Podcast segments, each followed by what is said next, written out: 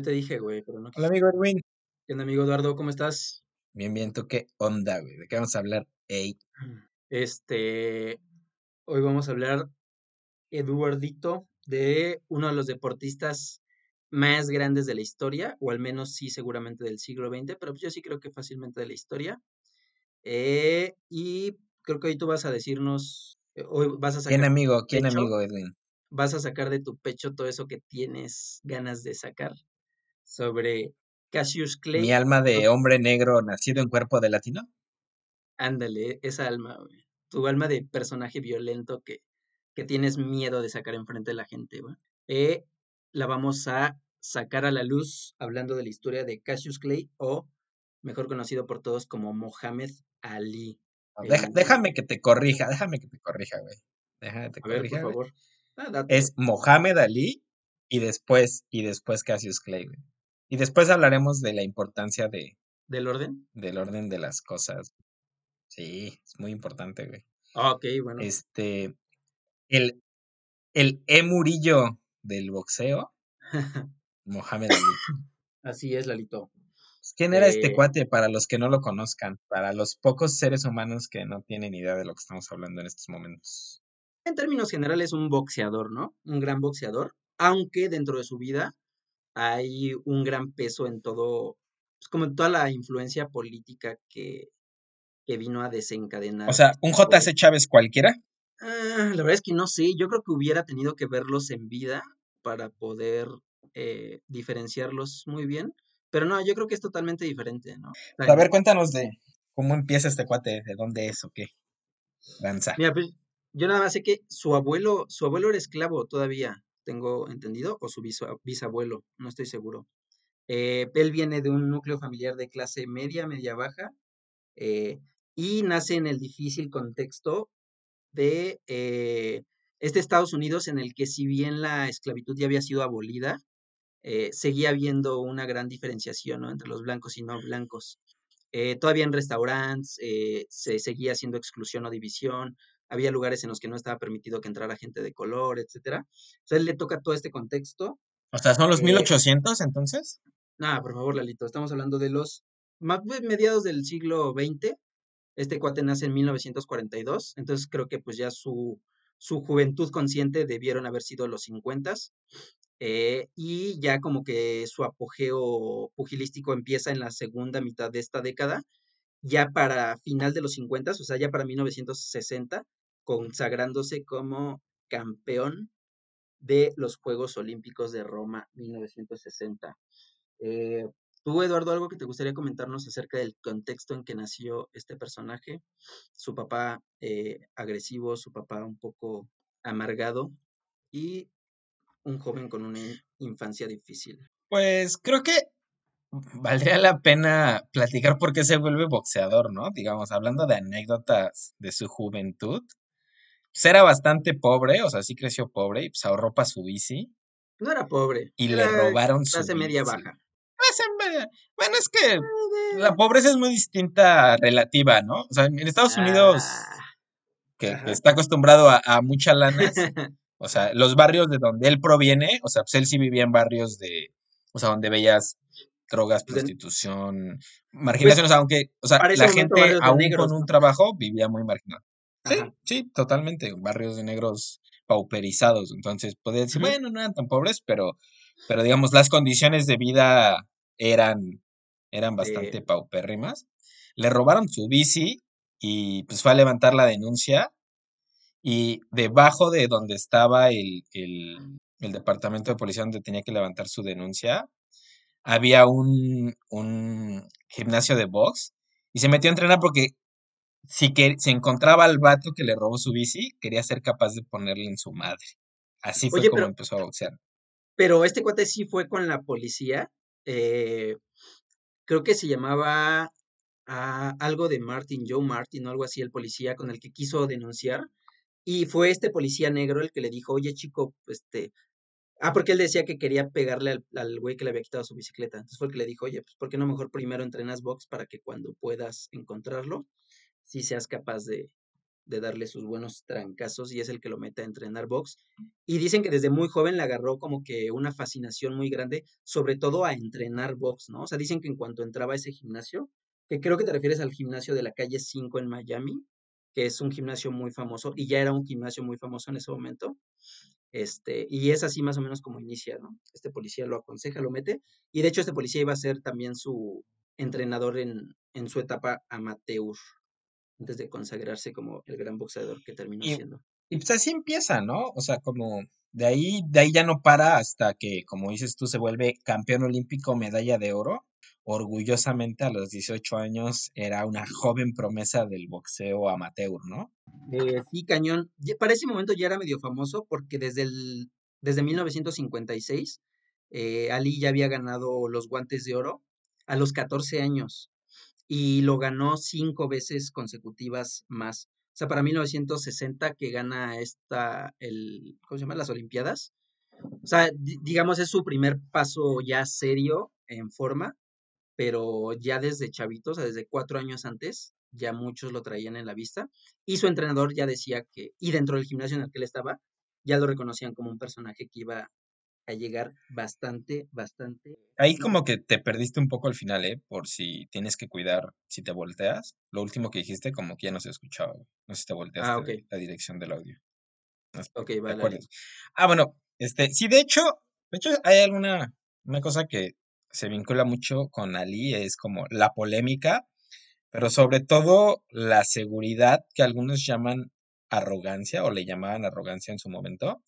Cuando regresa de, de los Juegos Olímpicos con todas las cámaras sobre él, o sea, como, todo el mundo pendiente de, de ese chamaco de color que venía de ganar la medalla de oro de box. O sea, su declaración es, voy a ser campeón del mundo antes de los 21 años y soy el mejor del mundo. O sea, nada, o sea, ahora sí que pónganme al campeón y le voy a partir su madre y antes a los 21 años voy a ser campeón del mundo. Y entonces como que toda su, toda su relación con los medios a partir de ese momento en sus siguientes peleas va a ser de, voy a romper madres, tráiganme vatos, les voy a romper su madre a todos, ¿no? Sí, le gustaba mucho como que ese rol en sus peleas. De hecho, creo que antes de él, eh, los pesajes en el box no eran como hoy los conocemos. O sea, creo que antes de él, sí eran una ceremonia seria y formal en la que pues los boxeadores iban a pesarse y ya. Pero creo que es a raíz de Mohamed Ali, que ajá, Ceremonioso, ¿no? su Ceremonioso. juego Ah, exactamente, que empieza como que a retar, empieza a aprovechar la oportunidad para, para provocar al oponente, etcétera. Y pues, obviamente esto a los medios de comunicación les encanta. Y creo que es algo que también le da un impulso a su carrera. O sea, digo, desde luego toda su carrera está soportada por su capacidad física eh, y deportiva, pero eh, tenía un encanto para los medios de comunicación, o sea, la gente le encantaba ir a entrevistarlo y a ver con qué ocurrencia iba a salir. Porque dicen que desde chiquito, o sea, desde que empezó a entrenar, él era realmente así. O sea, dicen que le encantaba ir a retar a los más grandes y así como que a los más fuertes y todo, y decirles, te voy a ganar, te voy a romper el hocico y no sé qué. Pero fíjate que dicen que tenía mucho encanto para decir las cosas. O sea, como que nunca, nunca se tomaba como fanfarronería, sino como que pues no sé, era, era gracioso y él tenía una personalidad dentro de todo muy respetuosa y amigable, al menos dentro de su gimnasio. Es como que era el cae bien dentro de su gimnasio, todos lo querían. Pero sí dicen que siempre fue así, o sea, un poquito bravucón, pero con, con cierto carisma dentro de sus palabras. Y sí fue algo que fue caracterizando todas sus peleas, amigo Eduardo. Sí, de Eh, hecho, o sea, tienes toda la razón. Fue considerado el primer bully del, del boxeo y, y le gustaba mucho ese, eso de la intimidación antes del combate. O sea, jugaba mucho con sus oponentes. Y digamos, yo creo que, como dices tú, ¿no? Est- Esta apreciación positiva por su talento llega un poquito más tarde. Yo creo que originalmente pues, sí lo veían como, ah, ese vato, o sea, no, no lo soportaban. Sobre todo era muy incómodo y ya llegaremos a, por qué era incómodo Ali y hablaremos ya a detalle de sus posturas políticas importantes, pero, pero yo diría que al principio pues, se ha tomado como, ah, ya no soporto ese vato y era muy incómodo pues, por ser un, o sea, por ser un ganador negro, ¿no? O sea, y él ponía mucho de eso de por medio. Y de hecho, bueno, su primera, o sea, casi, casi, casi cumple su, su promesa eh, nada más, perdón que te interrumpa, Lalito, pero lograrlo a los 21. Sí, nada más para cerrar esa idea, este, una crítica que siempre hubo hacia él y que desde niño se la dijeron y como que nunca se echaron para atrás, o sea, esta crítica se sostuvo siempre, es que realmente era un mal pugilista, o sea, su técnica era mala, hacía cosas que no debes hacer en el boxeo, o sea, tenía mucha agilidad, mucha velocidad para hacer un, un peso pesado, eso le ayudaba bastante, eh, y pues era buenísimo, ¿no? Pero realmente técnicamente era muy malo, y creo que eso era algo que también como que a la comunidad eh, boxística, es como que no le gustaba de él, o sea, no les gustaba que llegara un mal boxeador, eh, técnicamente hablando, a ser el nuevo campeón. Y ya, perdón, Lalito, nada más quería hacer esa observación. Sí, bueno, de hecho, eh, su primer reto al campeonato, pues llega un poco adelantado, o sea, sí tiene un récord perfecto, me, me parece de 17 victorias antes de llegar al campeonato, o sea, sí, sí le pega a los, o sea, a, a buenos contendientes antes de, del al título, pero cuando, cuando le dan la oportunidad para pelear con, con Liston por el campeonato del mundo a sus recién cumplidos 22 años, este, le, la verdad es que se la dan porque se, por, por este showman que era, ¿no? O sea, de, de, estar diciéndole que Liston era lento, que era menso, que no era buen boxeador, que él era el mejor. Como llega un punto en el que, en el que, pues ya, o sea, el otro cuate se harta y le dice, para mí está un chamaco cagón y pues como que le dan la oportunidad adelantada al título, nada más para ya callar, o sea, el otro cuate le quería poner en su madre como de, no, güey, pues, ni eres bueno, te voy a dar en tu madre, ya me tienes harto. Y de hecho fue muy criticado, o sea, los expertos de box en ese momento, eh, inclusive hubo notas en el New York Times, etcétera, donde pues, hablaban que, que, era una tontería darle una oportunidad a un güey que pues, todavía no estaba listo, que no era como de ese nivel para esa pelea, ¿no? Sí, so, sí, sobre todo porque Sonny Liston lo, era campeón del Consejo Mundial de Box, era campeón de la Asociación Mundial de Box y era campeón de la Comisión Atlética de Nueva York. Entonces sí era como un fuera de serie en ese momento. Además había estado en la cárcel, entonces era pues, un expresidiario, se lo daba un toquecito más, más cañón. Eh, y como dices tú, ¿no? Como que muchos decían, oye, pues, ¿por qué van a meter a este niño a pelear contra pues, un güey que es una máquina? O sea, en su momento eh, Sonny Liston era así como el, el demoledor. Y, y, además, algo por lo que fue muy criticado Mohamed Ali, o bueno, en ese entonces todavía Cassius Clay, es que en la pelea previa a Sonny Liston, es, eh, Mohamed Ali se enfrenta a Henry Cooper. Creo, creo, creo que Ajá. para cuando pelea por el título ya era Cassius X. Eh, no, un día después de la pelea por el título es donde dice, ahora soy Cassius X. Ah, ya. Eh, y ya días no, hablaremos cuando, del nombre, sigue, sigue. Eh, bueno, ok. Pero el, el, punto es que en la pelea con Henry Cooper, eh, en, en, el primer round, Cooper le empieza a dar una madrina a, a Mohamed Ali. Eh, y de hecho le sangra la nariz a Mohamed Ali desde el primer round. Aguanta dos rounds más, más y para el tercer round ya como que Mohamed Ali toma un poquito más de, de ventaja y este y hace que se le abra el ojo a, a Henry Cooper.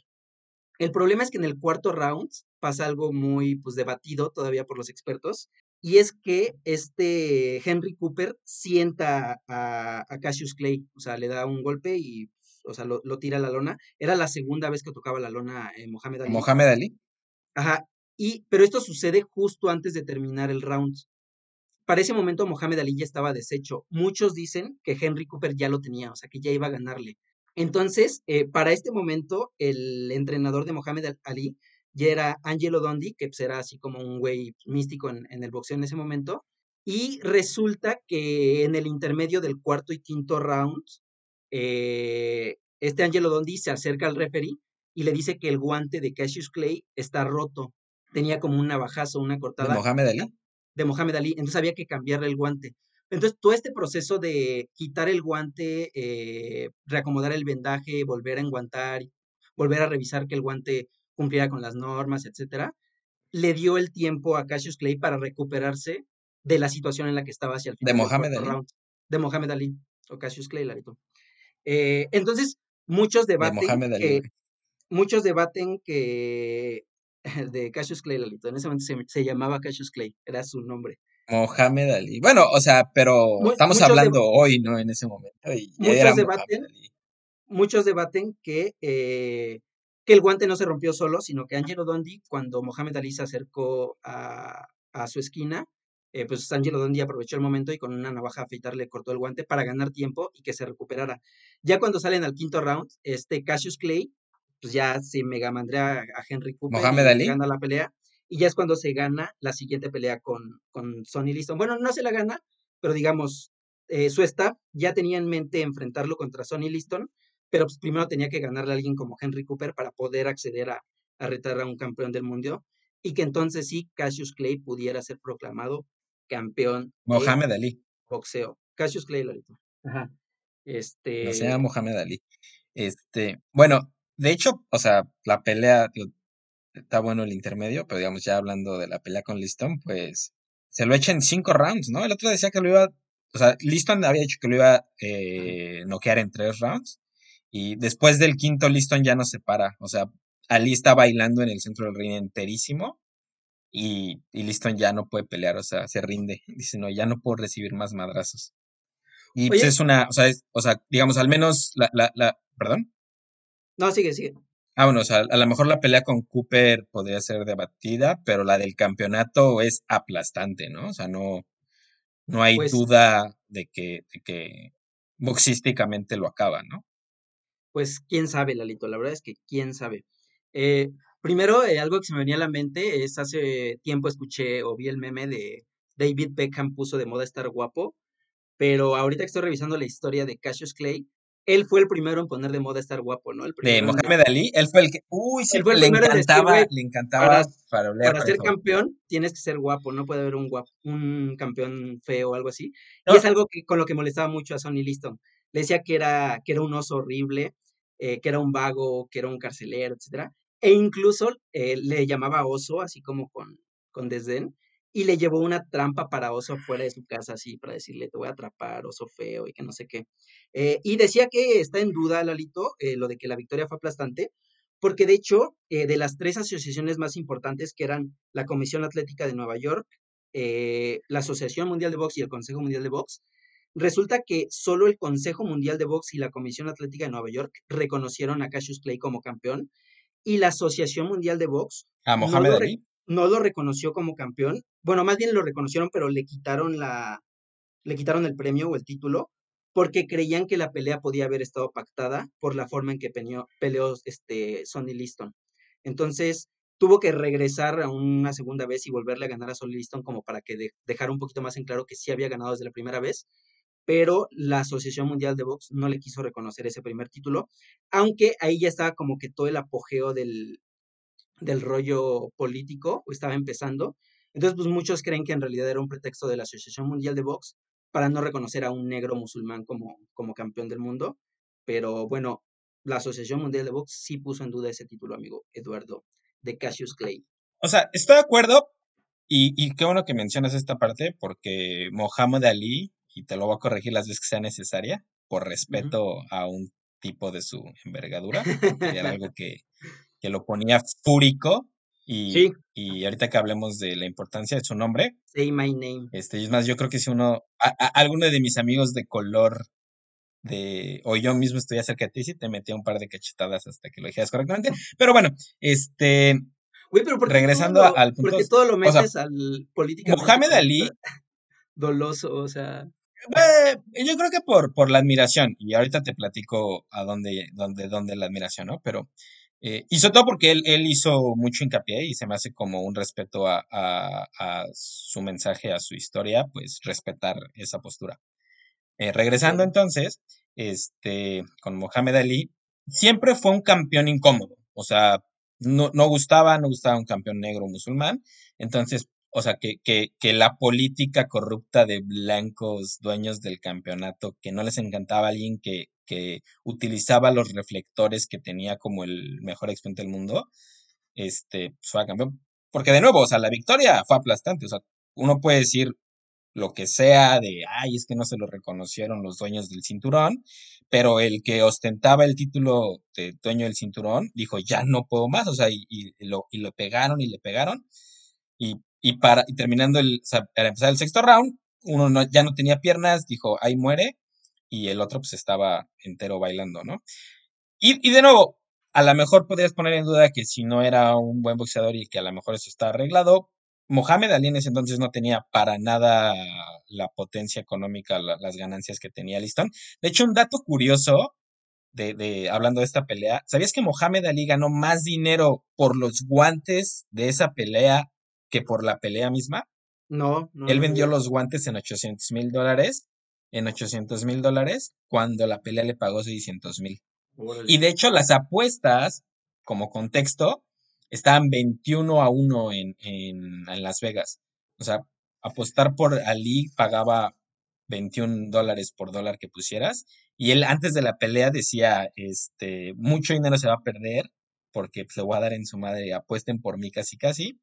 Y, y ahorita que decías de lo de poner de estar guapo, es cierto, y es algo con lo que intimida a todos sus contrincantes, o sea, es algo que, que hacía muy seguido y que decía, llegué bonito y me voy a ir bonito, porque, o sea, no, no me vas a tocar, así les decía, o sea, llegué bonito, me voy a ir bonito, mira cómo tiene la cara y se la voy a dejar más fea, ¿no? Ya, o sea, no solo con Liston, pero a todos los demás.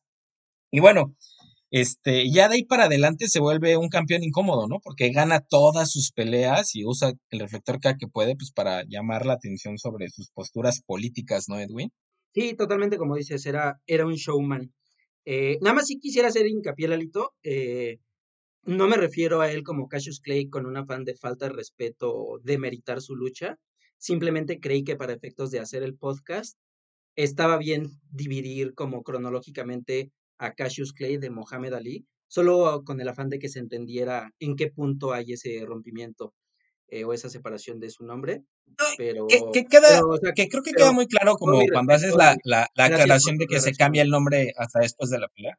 Mm, ok, O sea, bueno, creo que podemos hacer el, el el, cambio el dato cronológico tengo, sin... ajá, el dato que yo tengo es que el 25 de febrero es su pelea contra Sonny Liston del 64 y al día siguiente es cuando anuncia que ahora es este Cassius X, que es el primer nombre que adopta antes de, de Mohamed Ali. Pero, ajá, no, Que, nada que es justo lo que te digo, ¿no? O sea, como podemos hacer el caso cronológico sin, sin tener que referirse a él forzosamente como no, se llama Muhammad Ali. Porque bueno, la historia del cambio de nombre es muy interesante. Tú, tú sabes, o sea, cambia de nombre a Mohamed Ali cuando se vuelve ministro de la, de la iglesia musulmana, pero, pero la decisión como tal, pues toda una parte, un proceso político que surge en Estados Unidos, aunado al movimiento religioso musulmán eh, de estadounidense, él fue fiel seguidor y amigo de Malcolm X, que de hecho la vez pasada íbamos a hablar de él, pero nos confundimos y por eso este podcast ya no conecta, ya no conecta, pero, pero bueno, e- él forma parte de esto, pero como que él, ¿sabes cuál fue la primera vez que se, que se confrontó a la idea de su nombre como Eh, tal? tengo entendido que hay una entrevista en la que le preguntan y él hace alusión a que sabe que se lo pusieron por, eh, es como en honor a un güey que fue un luchador, eh, ¿cómo se llama? Es un luchador en contra del- de la esclavitud, Una eh, bolista de la esclavitud, sí. una abolista de la esclavitud, gracias, eh, y a raíz de eso, él mismo menciona que quiere investigar un poco más de su nombre, pero ya no sé qué sea lo que encuentra específicamente. Sé que cuando se lo quita el argumento es que pues, es, un, es su apellido de esclavo, no es el nombre o apellido que él escogió. Ese es el argumento con el que se lo cambia. Pero no sé si hay otra historia ahí un poco más profunda detrás de, de eso. Mm, pues hay anécdotas, eh, sobre todo, digamos, el movimiento político de, de la cultura negra en Estados Unidos que, que surge, entre otros líderes, con Malcolm X, pues es una, es una recuperación de su historia y de la dignidad de, de los pueblos eh, afroamericanos. Entonces, pues sí, ¿no? Muchos, muchos apellidos de, de la banda afroamericana, pues realmente son heredados de los dueños de esclavos, de sus abuelos, bisabuelos, tatarabuelos. Entonces, los apellidos eh, como, como, no sé, Smith, Luke, etcétera, pues eran como dueños de esclavos. Entonces, tu apellido era de, ah, bueno, ¿a quién le pertenecías? Entonces, sí es, sí es una manifestación política al respecto. Si bien el, el nombre de Cassius eh, se lo habían eh, puesto en, bueno, Cassius Clay, con el apellido Clay, era en honor a un abolicionista que, que su abuelo, que su abuelo pos- poseyó esclavos y él cuando los heredó los liberó. Eh, digamos, Clay como apellido no era un apellido originariamente de, la cultura negra, en algún momento tenía sus raíces esclavistas. Y, y parte de este movimiento al que él se suma y se vuelve creyente de la religión musulmana, pues, pues está vinculado con eso, ¿no? O ¿por qué llamarte por tu nombre esclavo? Pero como que la primera vez que él se confronta con, con esta idea como peleador es eh, lo que decíamos, ¿no? Digamos, una, una parte importante de su racismo era A los 18 años, o sea, de su de lucha contra los demonios, a los 18 años recién llegado de ganar la medalla de oro, él no puede comer en los restaurantes del centro de Ohio, de donde él era, de donde él vivía, ¿no? O sea, si llegaba, pues como mencionas al principio, ¿no? Le dicen, no, aquí no le servimos a negros, ¿no? Como, ¿qué onda, güey? Soy el campeón del mundo, eh, el campeón olímpico, héroe nacional, pero pues, pero no puedo comer en un restaurante del centro, pues porque soy negro, ¿no? De ahí empieza como como su, su, entre otras cosas que cuenta de su infancia, etcétera. Pero ahí empezamos como, su, como su, su, interés por los temas raciales. Y cuando va a la iglesia musulmana que, que, se va introduciendo, este, pues de chamaco 18 años, dice, a ver, yo voy a ser campeón a los 21 años del mundo, entonces vengan por sus autógrafos de una vez, porque después no los van a poder conseguir y van a valer mucho, ¿no? Y pues sí, anima a la gente, van, le piden autógrafo, le da su autógrafo entonces a una chica la chica lo recibe y se lo devuelve y le dice, ¿sabes qué? Este, tú no tienes un nombre, tienes un título de propiedad, pero pues, cuando tengas un nombre que, que, que, que, signifique algo de ti, de tu historia, pues entonces, pues con mucho gusto voy a recibir tu, tu autógrafo y se lo regresa. Esta morra después sería su esposa, a la que después de, de ganar el campeonato busca que trabaja en una panadería y le dice, bueno, ya, ya no me llamo así y, eventualmente se llama Cassius X. Y luego cuando se vuelve ministro musulmán, eh, pues le dan un nombre, eh, pues ya, digamos, sagrado, como Mohamed Ali, que después él, él, él defiende mucho, ¿no? O sea, tiene una, toda una batalla solo por su nombre. Sí, demasiado, demasiado. Eh, primero, qué bueno que tocas el tema de, pues, del contexto, ¿no? Como dice, no soy yo, somos yo y mis circunstancias. Eh, y sí dicen que cuando él regresa de haber ganado esa medalla de oro en Roma, él sí se sentía súper orgulloso de ser americano, o sea, él venía bien metido en su papel de yo soy el representante americano. Eh, y como dices tú, o sea, regresa a Estados Unidos como campeón y lo vuelven a tratar pues mal, ¿no? Eh, de hecho, eh, él pierde su medalla olímpica, o esa es su versión, y creo que ya en los 90 o en los 2000 le reponen su medalla olímpica, y existe la historia negra de que no la perdió, sino que más bien en un momento de ira. La aventó la al río, ¿no? La aventó al río, exactamente. Eh, ¿Qué otra cosa habías mencionado, Lalito? Eh, eh, bueno, de, del cambio de nombre, ¿no? De hecho, ah, okay, sí, perdón, perdón, Lalito. Muchos este, medios, periodistas. Sí, muchos medios nunca le dijeron Mohamed Ali. De hecho, creo que el New York Times es uno de los medios que siempre se refirió a él como, como Cassius Clay.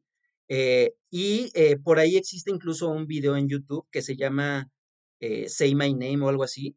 Y es porque él tuvo una pelea en, bueno, en varias veces se enfrentó con peleadores que no querían reconocer su nombre de Mohamed Ali. La, la, más famosa es con Ernie Terrell, ¿no? Exactamente, Ernie Terrell, que no le quiso reconocer el nombre de, de Mohamed Ali, sino Cassius Clay. Eh, y, o sea, cuando entraron al ring, o sea, Mohamed Ali ya había pasado toda esta parte de las provocaciones previas y decirle que lo iba a matar. No, es que, ¿sabes qué, güey? Es que, perdón que te... Ajá, a ver, me estoy equivocando, vas. Perdón que te, te perdón que te se... No, no, está bien, está bien, pero perdón que te ah, secuestre la, la, la, anécdota, pero Ajá. si te doy el, o sea, en el contexto de la pelea, previa a la pelea con en el pesaje, o sea, eso era muy, muy importante para lo que vas a contar ahorita, porque más que las provocaciones, etcétera, fuera de, la faramaya de provocarlos y hacerles bully de, ah, te voy a dar en tu madre y yo voy a llegar guapo, ahí sí se enoja porque pues ya había anunciado que se llamaba Mohamed Ali, ya había pasado, y el otro pues, le dice, no, para mí tú eres Cassius Clay, te voy a decir Cassius Clay, y se emputó bien cabrón, y le dijo, vas a decir mi nombre aquí y ahorita, o te lo voy a sacar a chingadas en el ring, y de todas formas me lo vas oh. a decir, güey. Así le dijo, le dijo, ¿sabes qué? palabras más, palabras más o me lo dice aquí ahorita de hombrecitos, o su bien te lo va a sacar a putazos, güey. Te, lo digo de una vez, no te voy a ganar, te voy a madrear hasta que me lo digas. Y ahora sí ya cuéntanos qué pasó. Eh, sí, que se subió como animal al, round, al round, al cuadrilátero, y toda la batalla, mientras se lo madreaba así como un señor contra un niño, le decía y le gritaba, say my name, say my name. Y toda la, toda la pelea así se lo trajo a Pan y, y se acabó el pan, eh, y pidiéndole que dijera su nombre. Eh, y les digo, o sea, si, si quieren ver un poquito cómo era la actitud de, de Mohamed Ali en sus peleas, vayan a ver ese video. Aunque por ahí eh, se llegó a enfrentar, fíjate, con Joe Fraser, que, que era su amigo, Lalito. O sea, era su amigo, se habían llevado muy bien, sí, le etcétera. prestó dinero cuando, bueno, ahorita hablamos de, de, Exactamente, le prestó dinero, o sea, fue una persona, digamos, que lo marcó en algún momento y fueron personas cercanas. Y para cuando se fueron a enfrentar, Mohamed Ali sí se transformó con él, lo empezó a insultar, o sea, creo que viendo un poco entrevistas y comentarios respecto a esa pelea, o sea, como que Joe Fraser y muchos más sí se quedaron sacados de onda con hasta qué punto esto es un show y hasta qué punto Mohamed Ali ya está rebasando cierta línea de respeto, de deportividad, etcétera, ¿no? Entonces, o sea, dicen que sí era una persona incómoda a ese nivel, o sea, que si cambiaba tu situación con él de un momento a otro, pues el güey cambiaba completamente su actitud contigo.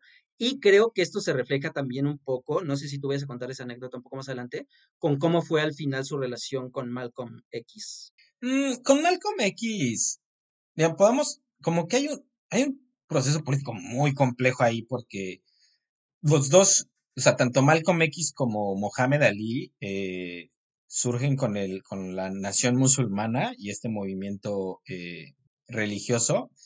Y Malcolm X rompe con el líder religioso de, de la organización. Y como que Mohamed Ali queda en la tablita, ¿no? De, ah, ¿con cuál me voy? Y al final, pues, pues, eh, es como, y, y varios analistas dicen como, lo que él enfrentó es como, me quedo con el maestro que me trajo a, a esta idea, que era Malcolm X, o con el maestro de mi maestro, ¿no? Es como esta, esta disyuntiva, pero digamos, al final, él sufre mucho el asesinato de Malcolm X, digamos, sigue defendiendo ya no tanto a la nación musulmana como, como ejemplo, pero sí al, al, al, al musulmanismo como religión. Se vuelve, digamos, un, un, un, una onda más independiente. Y, y, digamos, la nación musulmana es caracterizada por separatismo, que no, no vamos a hablar ahorita, y en su momento Ali eh, fue partidario de, pero más adelante en su vida eh, sí se declara más por, por, por la, la, inclusión, ¿no? Aunque siempre ha marcado mucho que culturalmente son incompatibles tanto la, la cultura blanca con la cultura afroamericana o negra de Estados Unidos.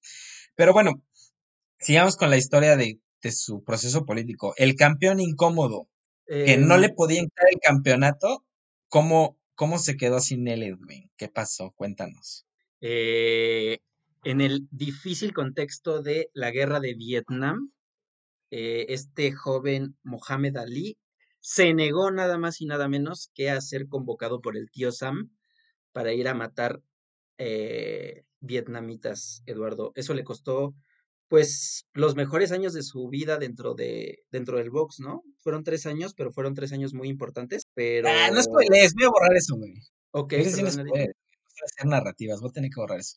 Ahora repite lo que habías dicho. ¿En qué parte me quedé? Mm, eh, se negó a ir a matar. ¿Cómo perdió el campeonato? Mi, mi pregunta era, ¿cómo perdió el campeonato? Y ibas a hablar de la guerra del Vietnam. Se negó a, se negó a ir a matar vietnamitas básicamente y entonces le dijeron, ¿sabes qué, campeón? Entonces no eres campeón de nada y entonces ni siquiera tienes licencia para, para practicar tu deporte. Y no solo eso, sino que además estuvo encarcelado y él pues siempre mantuvo la postura de, ¿sabes qué? Los vietnamitas no me han hecho nada. Eh, ningún vietnamita me ha llamado negro de mierda. Ningún vietnamita se ha metido conmigo, con mi familia. Entonces yo no tengo por qué ir en representación de la nación más poderosa del mundo a matar vietnamitas nada más porque me lo están pidiendo. Entonces, en ese, en ese momento de su vida, su convicción pudo más que, que pues su carrera o sus, ajá, sus metas profesionales y por eso dejó de ser campeón, amigo Eduardo. ¿Te gustaría contarnos más a detalle esta bonita historia de este rebelde que se negó a ir a, a matar gente a Asia? Yo creo que es la parte más emotiva de toda su historia, inclusive más de que a lo mejor que su carrera deportiva. Como que muchas personas ¿Estás llorando? lo tienen en una cúspide, en una cúspide deportiva, porque pues era un gran deportista, decía, entrena hoy para vivir como campeón toda tu vida, o sea, entrenaba como enfermo, eso es algo que, que muchos cuentan de, de, su experiencia de conocer a Ali. O sea, no era gratis su, sus victorias, entrenaba como enfermo, que creo que ya Es, habías es, hablado de es, eso, es ¿no? que es lo que te decía al principio. Dicen que más allá de las peleas y todo, él tenía una fascinación por el entrenamiento. Ajá, o sea, dicen que, que si era como adicto a entrenar box. Creo que es el mejor resumen. Ajá. Sí, sí, sí. Entonces, digamos, como deportista está ahí, pero ya cuando las personas eh, platican eh, de él como, como ser humano, como que su grandeza está fuera del ring, ¿no? Y toda esta, esta pelea política se vuelven los años más difíciles de su vida. Como deportista renuncia a, a su prime time, ¿no? O sea, la verdad es que el prime time de Mohamed Ali lo vive en tribunales, lo vive como el enemigo público de América, porque si tú le escuchas los speech, como lo que nos acabas de platicar, o sea, como pequeñas respuestas de por qué su postura política, pues hoy te hacen mucho sentido, ¿no? Es como dices, pues sí, o sea, como, como es lo correcto, es lo natural, pero en ese momento, mucho más intolerante y con una manipulación mediática, él era el enemigo público de América, o sea, no lo quería nadie, era como, ah, insoportable.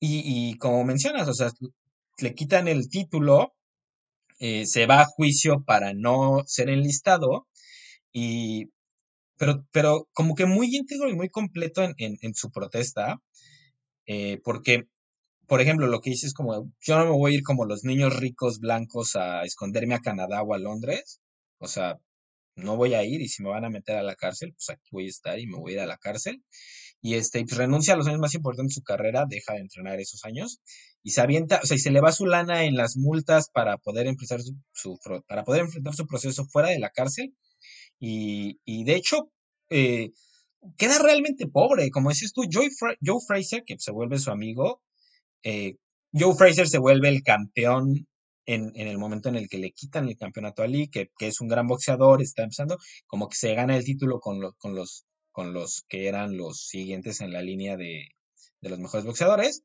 y se vuelve el boxeador de, ahí en adelante, el boxeador campeón de ahí en adelante, que le llega a prestar dinero, pero Mohamed Ali vivía, y eso vuelve muy interesante, como se vuelve un tema súper político, eh, inclusive él empieza a vivir de dar conferencias en la universidad, de que los, lo invitan a, hablar, a dar speech, y él cuenta pues, que le daban a lo mejor mil dólares, que se gastaba 400 en gasolina y gastos de viaje, y los otros 600 pues, eran como para seguir subsistiendo y andaba viajando por todo América.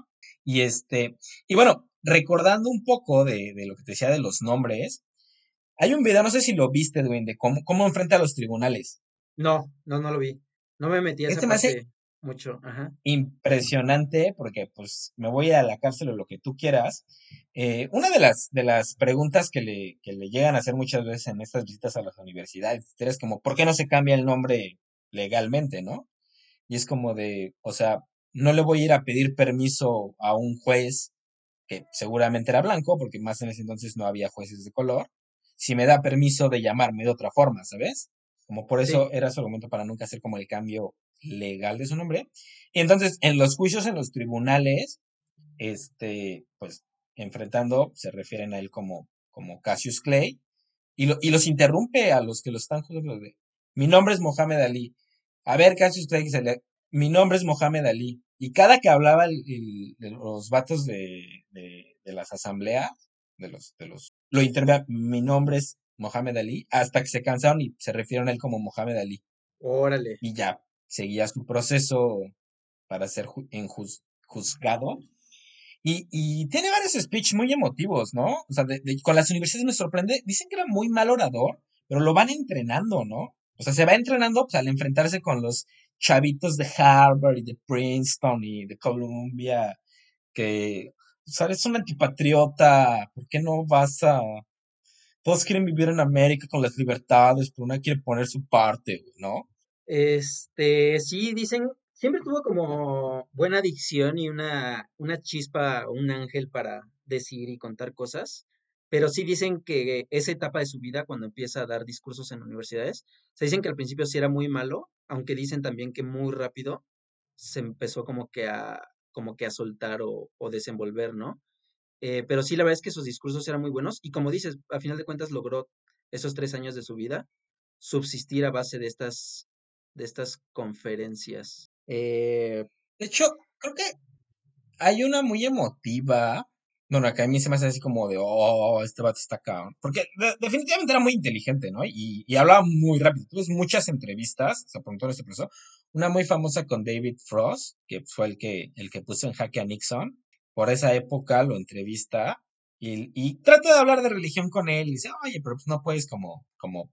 Ah, porque bueno, el argumento jurídico de Ali para, para impugnar la guerra, de, de ir a la guerra de Vietnam, es que pues, su religión le prohíbe matar a otro ser humano y tocar armas, ¿no? O sea, no puede portar armas, usar armas, y pues por, por fundamento religioso él no podía ser enlistado. Porque de hecho, la, el mismo enlistamiento, el, el, el cambiar su estatus y llamarlo fuerza, como que parecía un movimiento político de alguien que ya les era muy incómodo, ¿no? O sea, no, no se sentía como una casualidad. Ajá, como Y que bueno, existen David categorías a las que puedes pertenecer, ¿no? Y él estaba en una categoría, y como que de, de pronto empieza este rollo de la nación del Islam, etcétera, o sea, como que empieza a tomar cierto rol político, y sí, de pronto toman la decisión de simplemente cambiarlo de, como de estatus o algo así, de rango, y pues ya meterlo en uno en el que ya es este, ya se le puede convocar, ¿no? O, o llevar a, al combate. Y eh, creo que sí muchos, o sea, no sé si él precisamente o su equipo, etcétera, pero como que creían que, que lo querían mandar para matarlo. O sea, sí le decían, si vas a la guerra, te van a poner al frente, o sea, van a hacer lo necesario para ponerte en una situación en la que, pues, adiós, la operación escudo humana de South Park, Ándale, exactamente, la Operación Escudo Humana creo que es el mejor ejemplo. Entonces, entonces eh, yo creo que también por ahí fue el tema de que no quisiera ir, porque pues como que sí sentían que lo iban a matar. Eh, pero fíjate que algo que estaba leyendo es que hacia el final de su vida, eh, ya cuando él empieza a escribir sus propias memorias, participa en la elaboración de su autobiografía, etcétera, como que pareciera que esta decisión de sacrificar su carrera boxística por esa convicción, o sea, si eran, si eran como, si era algo que le estaba imponiendo a la nación del Islam. O sea, no es algo que hubiera nacido de él en, en un principio, no dudo de sus convicciones, pero sí parece ser que recibió presión para tomar esa decisión. E incluso dicen que hubo un momento en el que él, él ya extrañaba mucho y quería regresar a su carrera deportiva y que él ya estaba dispuesto a hacer cualquier cosa con tal de poder regresar a los cuadriláteros. Es como que ya cuando leí esa parte sí me quedó un poquito ahí la, la espinita la de duda. la duda de qué tan legítimo habrá sido pues todo. Porque al final de cuentas estás de acuerdo en que se lo agarraron súper chavito y le empezaron a hacer el coco wash así. Mm, eh, Yo no diría, Mm, o sea, creo, creo que, o sea, la Nación del Islam fue muy criticada como movimiento, o sea, espantaba mucho como movimiento separatista, pero la verdad es cuando, o sea, sobre todo Malcolm X, que es un gran líder eh, social, tuve sus entrevistas en la Universidad de Berkeley, que no es una gran universidad, pero, pero tiene ahí algo de prestigio. O sea, es un tipo que tiene las ideas muy claras y, y pues, más que Coco Wash, es una persona que, que, que sabe muy bien de lo que está hablando. Mohamed Ali como un niño que crece eh, eh, en, en el contexto que hemos platicado y es el campeón y aún así es un negro más, un negro, porque es como difícil, porque en inglés tienen como el niga y black, ¿no? Y el niga es el despectivo, así, el, el, el esclavo subhumano, pues, o sea, no es negro negro como en español, ¿no? Pero bueno, o sea, entonces diría que más que Wash, creo que, digo, la verdad es que no he leído alguna biografía como, como relevante. Sí creo que, que, que el movimiento político, fue una pelea política, que le quitan su, su pasaporte y su visa porque no quieren que trabajes como, ah, bueno, no puedes trabajar en Estados Unidos, pero no te vamos a trabajar- dejar trabajar en ningún lado, ¿no? O sea, sí le quitan todos los medios de subsistencia, o sea, o sea, no lo dejan pelear en Estados Unidos, pero también le quitan la posibilidad de pelear en cualquier otro lugar. Este, entonces sí tiene una urgencia por pelear todo el tiempo por, por, por generar lana, ¿no? Porque sí, sí se, o sea, hay que mencionar que cuando Ali era campeón, el box era un gran negocio, pero de lejos no era lo que, lo que es hoy, ¿no? O sea, hay boxeadores que hoy en una pelea ganan lo que él ganó en toda su carrera. Entonces, sí, sí, la sí, lana no totalmente de acuerdo. Aunque sí fue el momento en el que empezó a haber el boom, ¿no? O sea, con él llegaron a la cifra récord de 2.5 millones de dólares por pelea y a él mismo le tocó el, sabes que ahora quiero 5 millones por una pelea. Sí, sí, sí, o sea, él, él, él lo, lo hizo el una mercadotecnia muy grande. Sí, Y, pero digamos, hoy una pelea de, de Floyd Mayweather se 5 puede llevar hasta de 100 millones de dólares, ¿no? fácilmente. Sí, sí, sí. Este, y digamos, para cuando, y, y esa ya es como la segunda etapa de su carrera cuando empieza, cuando hace cifras históricas, que ahorita hablaremos de eso. Pero bueno, este cuate eh, se avienta todo, todo este, este pleito político. Inclusive es muy curioso porque, eh, ah, bueno, está- te iba a hablar del, de, del, del discurso que a mí se me hacía como muy, muy emotivo, porque pues, ajá, en una Ah, sí. universidad le decían como de todo esto que te decía, y él les dice, o sea, es que si, si eh, si yo quiero morir, voy a morir aquí combatiéndolos a ustedes, porque ustedes son mis enemigos. El hombre blanco no es mi enemigo, ¿no? Son mis enemigos cuando quiero libertad, cuando quiero justicia, cuando quiero igualdad, y ahora quieren que vaya y muera eh, a otro país cuando ustedes no me apoyan aquí por mis creencias religiosas, cuando ustedes no, no, me apoyan aquí por las injusticias sociales, es como de, si me voy a morir, me voy a morir aquí peleándolos con ustedes, o sea, y lo que decías, ¿no? De ellos no son mis enemigos, ¿a poco voy a matar gente pobre de un país que no conozco para que gente blanca tenga cosas que mi gente no tiene aquí, ¿no? Sí, creo que ya sé a qué discurso te refieres. Sí, sí lo vi, sí lo vi, Lelito. Ajá, dice algo así de pues, gente que está en el barro, ¿no? O sea, gente pobre que está en el barro y quieren que yo los vaya a matar. Decía cosas muy buenas, Mohamed Ali. y Eh, bueno, ¿qué más? ¿Qué más de esta parte del Mohamed pues Ali él político? pierde, o sea, ah, bueno, to- todo el mundo lo tiene. Ah, bueno, ah, no, también me desvié de la de David Frost. Bueno, habría que hacerle varias ediciones a esta cosa. Este, y con David Frost, o sea, después de todo esto, o sea, lo, lo entrevista y te digo que quiere hablar un poco de religión con él, como, bueno, es que no puedes tomar como, ¿sabes? Como tener este diálogo de, de cómo entendemos la religión. Y le dice, mira, chavo, yo ya renuncié a 10 millones de dólares en, en contratos por, o sea, por, por ser el enemigo de América. Voy a ir a la cárcel cinco años porque le dieron la pena más alta. Y tú me invitas a un programa de televisión y quieres que niegue mis creencias religiosas. Dijo, creo todas y cada una de las palabras están ahí escritas. O sea, no voy a venir a decir que, o sea, como a, interpretar de un punto de vista, ¿sabes? Como le ubícate, güey, ¿no? Y se me- a mí se me hizo brutal como, como la certeza de sus palabras en ese momento, con un cuate que se supone era un periodista que, que sabía poner en jaque a sus, a, a grandes mentes al entrevistarla, ¿sabes? Sí, de- por ahí había leído que decían que como que nunca se valoró la inteligencia que tenía Mohamed Ali. O sea, sí era una persona bastante inteligente. Yo, por ejemplo, decían que la escuela no era particular, particularmente bueno, pero sí había quienes, o sea, a pesar de que unos decían no iba a hacer nada si no era boxeador, sí había otros que decían no, o sea, realmente sí era un niño muy inteligente y iba a tener varias alternativas. Tan es así que para, para ese momento él ya era el máximo ícono de la lucha, eh, pues digamos, de la inclusión negra, ¿no? Oye, y, y ni siquiera Sí, con la, inclusión, sino más bien como una reivindicación de la superioridad negra. O sea, porque creo que ese era un problema que tenía incluso mucha de la comunidad negra con, con la nación del Islam, y es que no buscaban una inclusión y una equidad, sino que sí buscaban su propia exaltación o superioridad, ¿no? Terrícolas les habla Bartron, comandante de la Fuerza de Invasión Marciana. Su planeta está en nuestras manos.